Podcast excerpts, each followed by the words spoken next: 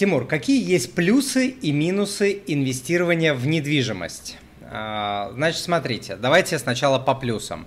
Первый самый большой плюс – это то, что э, недвижимость – это надежно. В головах у людей это что-то надежное, это то, а, что можно пощупать. Это то, что не лопнет, как мыльный пузырь. Это то, что не превратится в какой-то воздух, пепел. А, недвижимость дает ощущение почвы под ногами. Вот. А, далее, недвижимость – это то, что более-менее понятно большому числу людей. То есть люди понимают, что недвижимость можно купить, можно продать, можно сдавать в аренду, и для этого не надо как-то очень серьезно учиться, обучаться, проходить какие-то обучения, курсы и так далее, как, допустим, необходимо делать а, на фондовом рынке. Вот, на фондовый рынок нужно приходить, пройдя определенное обучение, однозначно. С недвижимостью более-менее людям понятно – а, далее, недвижимость обгоняет э, статистически инфляцию, по крайней мере старается это сделать. Э, цены на недвижимость со временем медленно, но верно растут, и это обеспечивает, дает некую защиту от э, инфляции. Можно сказать, что недвижимость останется детям как наследие. Да, вот можно купить, допустим, какую-то квартиру, сдавать, сдавать ее а, в аренду, а потом в какой-то момент, когда э, нас призовут в другой мир, оставить эту недвижимость детям. Тоже очевидный плюс. А следующий плюс это наличие налоговых вычетов.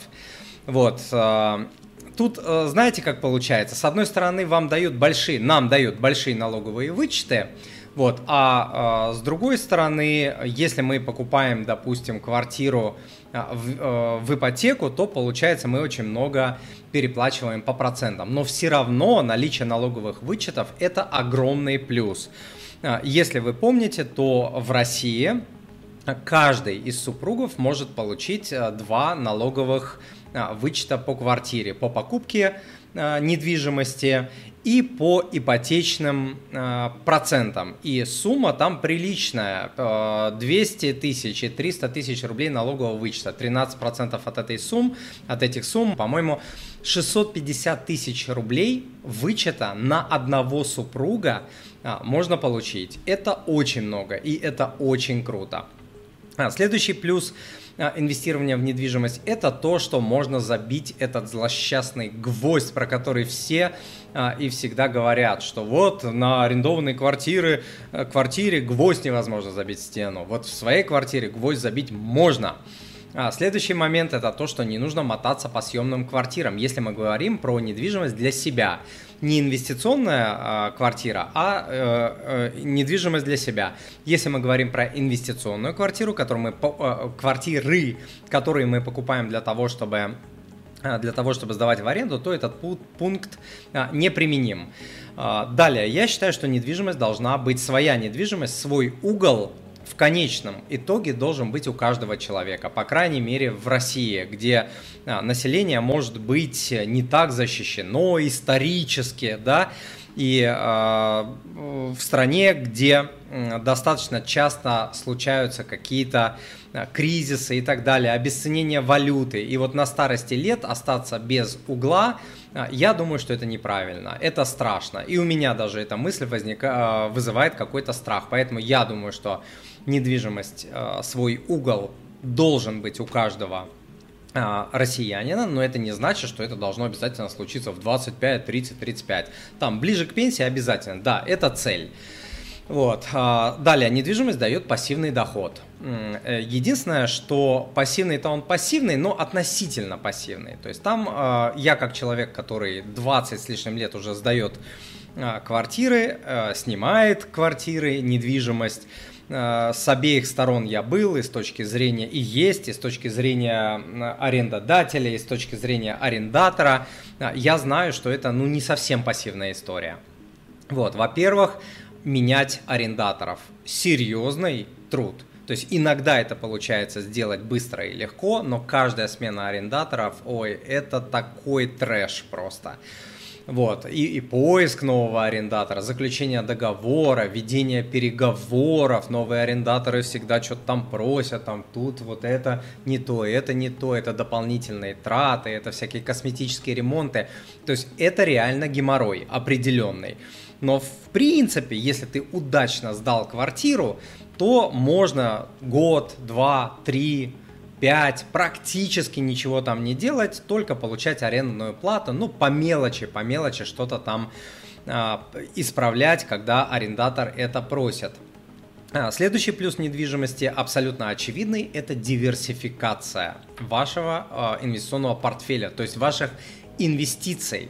Э, инвестирование в недвижимость может быть дополнением к инвестированию, допустим, в ценные бумаги, потому что инвестировать только в ценные бумаги это неправильно, нехорошо. Это, ну, это не то, что большой риск, это риск того, что у вас в какую-то одну тему под названием фондовый рынок, понятно, что там есть разные инструменты, но все равно, да, все это можно объединить под идеей фондовый рынок. У вас там вложено все. Это тоже нехорошо. Когда есть недвижимость, а, вот это ощущение ты получаешь, что, ну хорошо, если там вот атомная бомба упадет на этот фондовый рынок, вот тогда э, ничего страшного не случится, ну у меня хотя бы есть э, недвижимость. Дорогой друг, Перед тем, как я продолжу, если вы хотите научиться инвестировать или вы уже начали инвестировать, но топчетесь на месте с непонятным винегретом ценных бумаг, которые то растут, то падают и при этом не приносят пассивного дохода.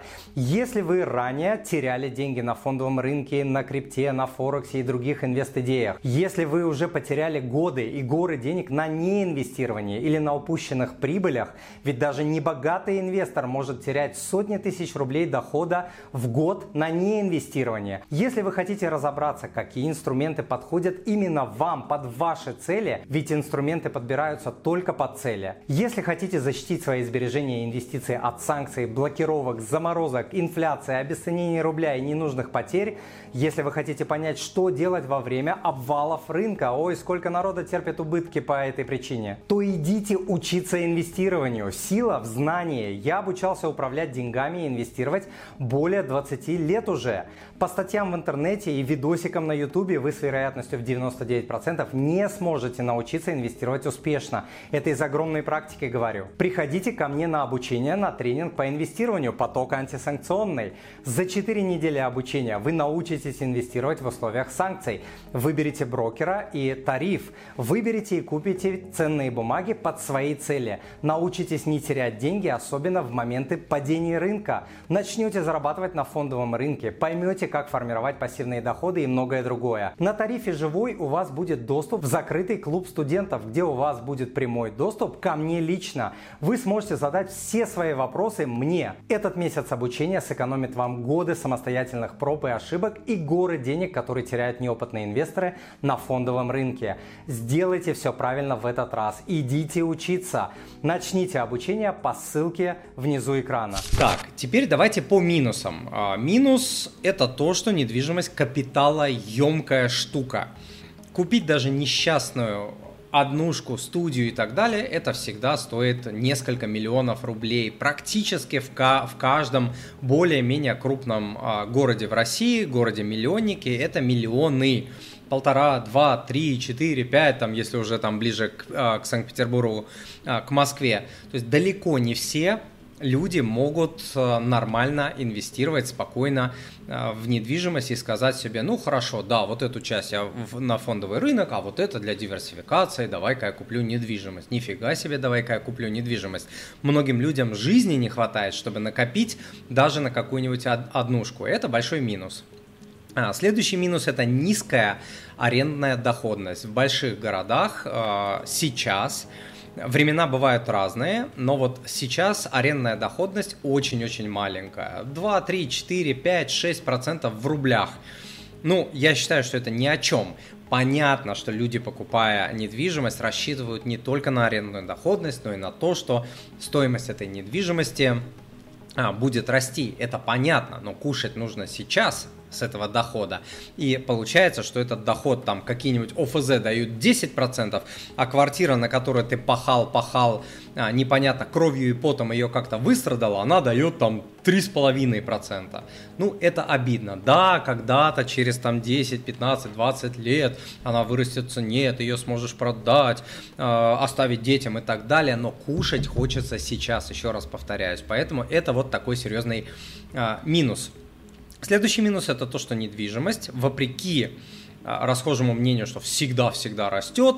Да, на длительных промежутках всегда недвижимость как бы растет. Если посмотрите очень длительный промежуток, действительно она растет.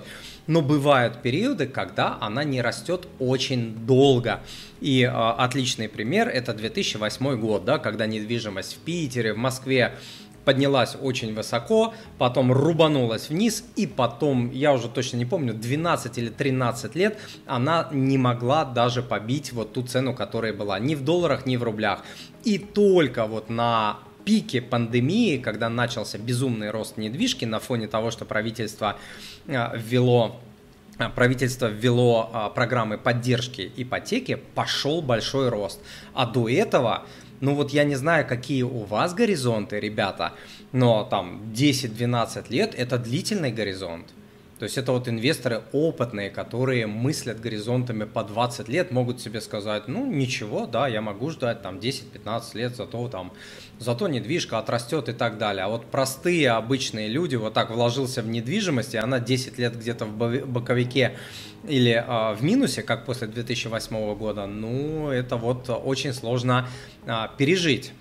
Вот, следующий э, минус, я уже про него говорил, это заботы и хлопоты, обслуживание, ремонт, смена арендатора, коммуналка, косметические э, ремонты, замена бытовой техники и мебели. Вот, э, готовы ли вы, допустим, вы решили инвестировать в недвижимость, готовы вы, вам звонит арендатор и говорит, у меня сломалась стиральная машина и все. И вы не можете эту проблему решать 25 дней. Вам нужно эту проблему решить в течение одного-двух дней. Быстро! Быстро!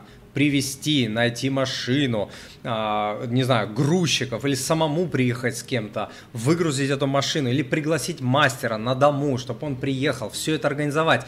Это не мега какие сложности, но тоже здесь какие-то умения нужно иметь. Да, то есть вот если вы раньше этого не делали, я это уже делаю более-менее просто, более-менее быстро, я уже понимаю, это сто раз делал. А если вы никогда с этим не связывались, машина стиральная сломалась, блин, что делать вообще, куда бежать, кого находить, сколько это стоит, как сделать, чтобы тебя не обманули, а вдруг ее нужно менять, а куда ее вывозить, как это делать, где находить машину, что делать, где найти замену, быстро, и нужно быстро, быстро это решать. Вот, потому что если ты не решаешь быстро, арендатор начинает там типа, о, да, вот я заплатила, стиралки там не было, это, давайте там плату понижать за этот месяц и так далее. Ну и вообще, недовольный арендатор это очень плохо. А, следующий минус а, недвижимость это не очень ликвидная история. Вот бывают, а, были в истории в истории России такие моменты, когда на рынке была такая ситуация, когда покупатели выстраивались просто в ряд. Просто в ряд. Квартиры уходили за один вечер. То есть продавец выставляет квартиру, к нему приходит 20 человек и прямо вот так в коридоре устраивают аукцион. Кто больше? И квартира тут же уходит, моментально, потому что ты не взял, и на следующий день цена на квартиру повысилась, не знаю, на 500 тысяч. Вот либо сейчас бери, либо завтра на 500 тысяч больше. Я эти моменты а, помню. Вот. А, и а, в такие моменты быстро, да, можно продать. За один день можно продать квартиру. Но в остальные моменты, которые по продолжительности гораздо более длинные, не всегда это можно сделать. Иногда продажа квартиры затягивается на месяцы. А в жизни какие бывают ситуации? Срочные, непредвиденные, тебе нужно быстро решать э, вопрос.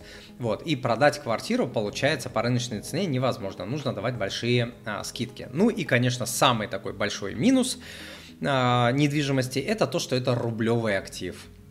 И вкладывая огромные, возможно, для вас деньги, возможно, это вообще вот покупка какой-нибудь однушки для человека, это может быть самое крупное его вложение, самая крупная его финансовая операция за всю жизнь. Вы вкладываетесь в рубль, в рублевый актив. Рубль это слабая валюта. Ну вот, к сожалению, это так. Вот, и э, вы берете на себя все вот эти риски, обесценение, инфляция и так далее. Понятно, мы живем в России, да, и, ну, как бы никуда не денешься, мы и так эти риски принимаем, потому что наши доходы в рублях и так далее, но, тем не менее, да, что есть, то есть, я рассказал.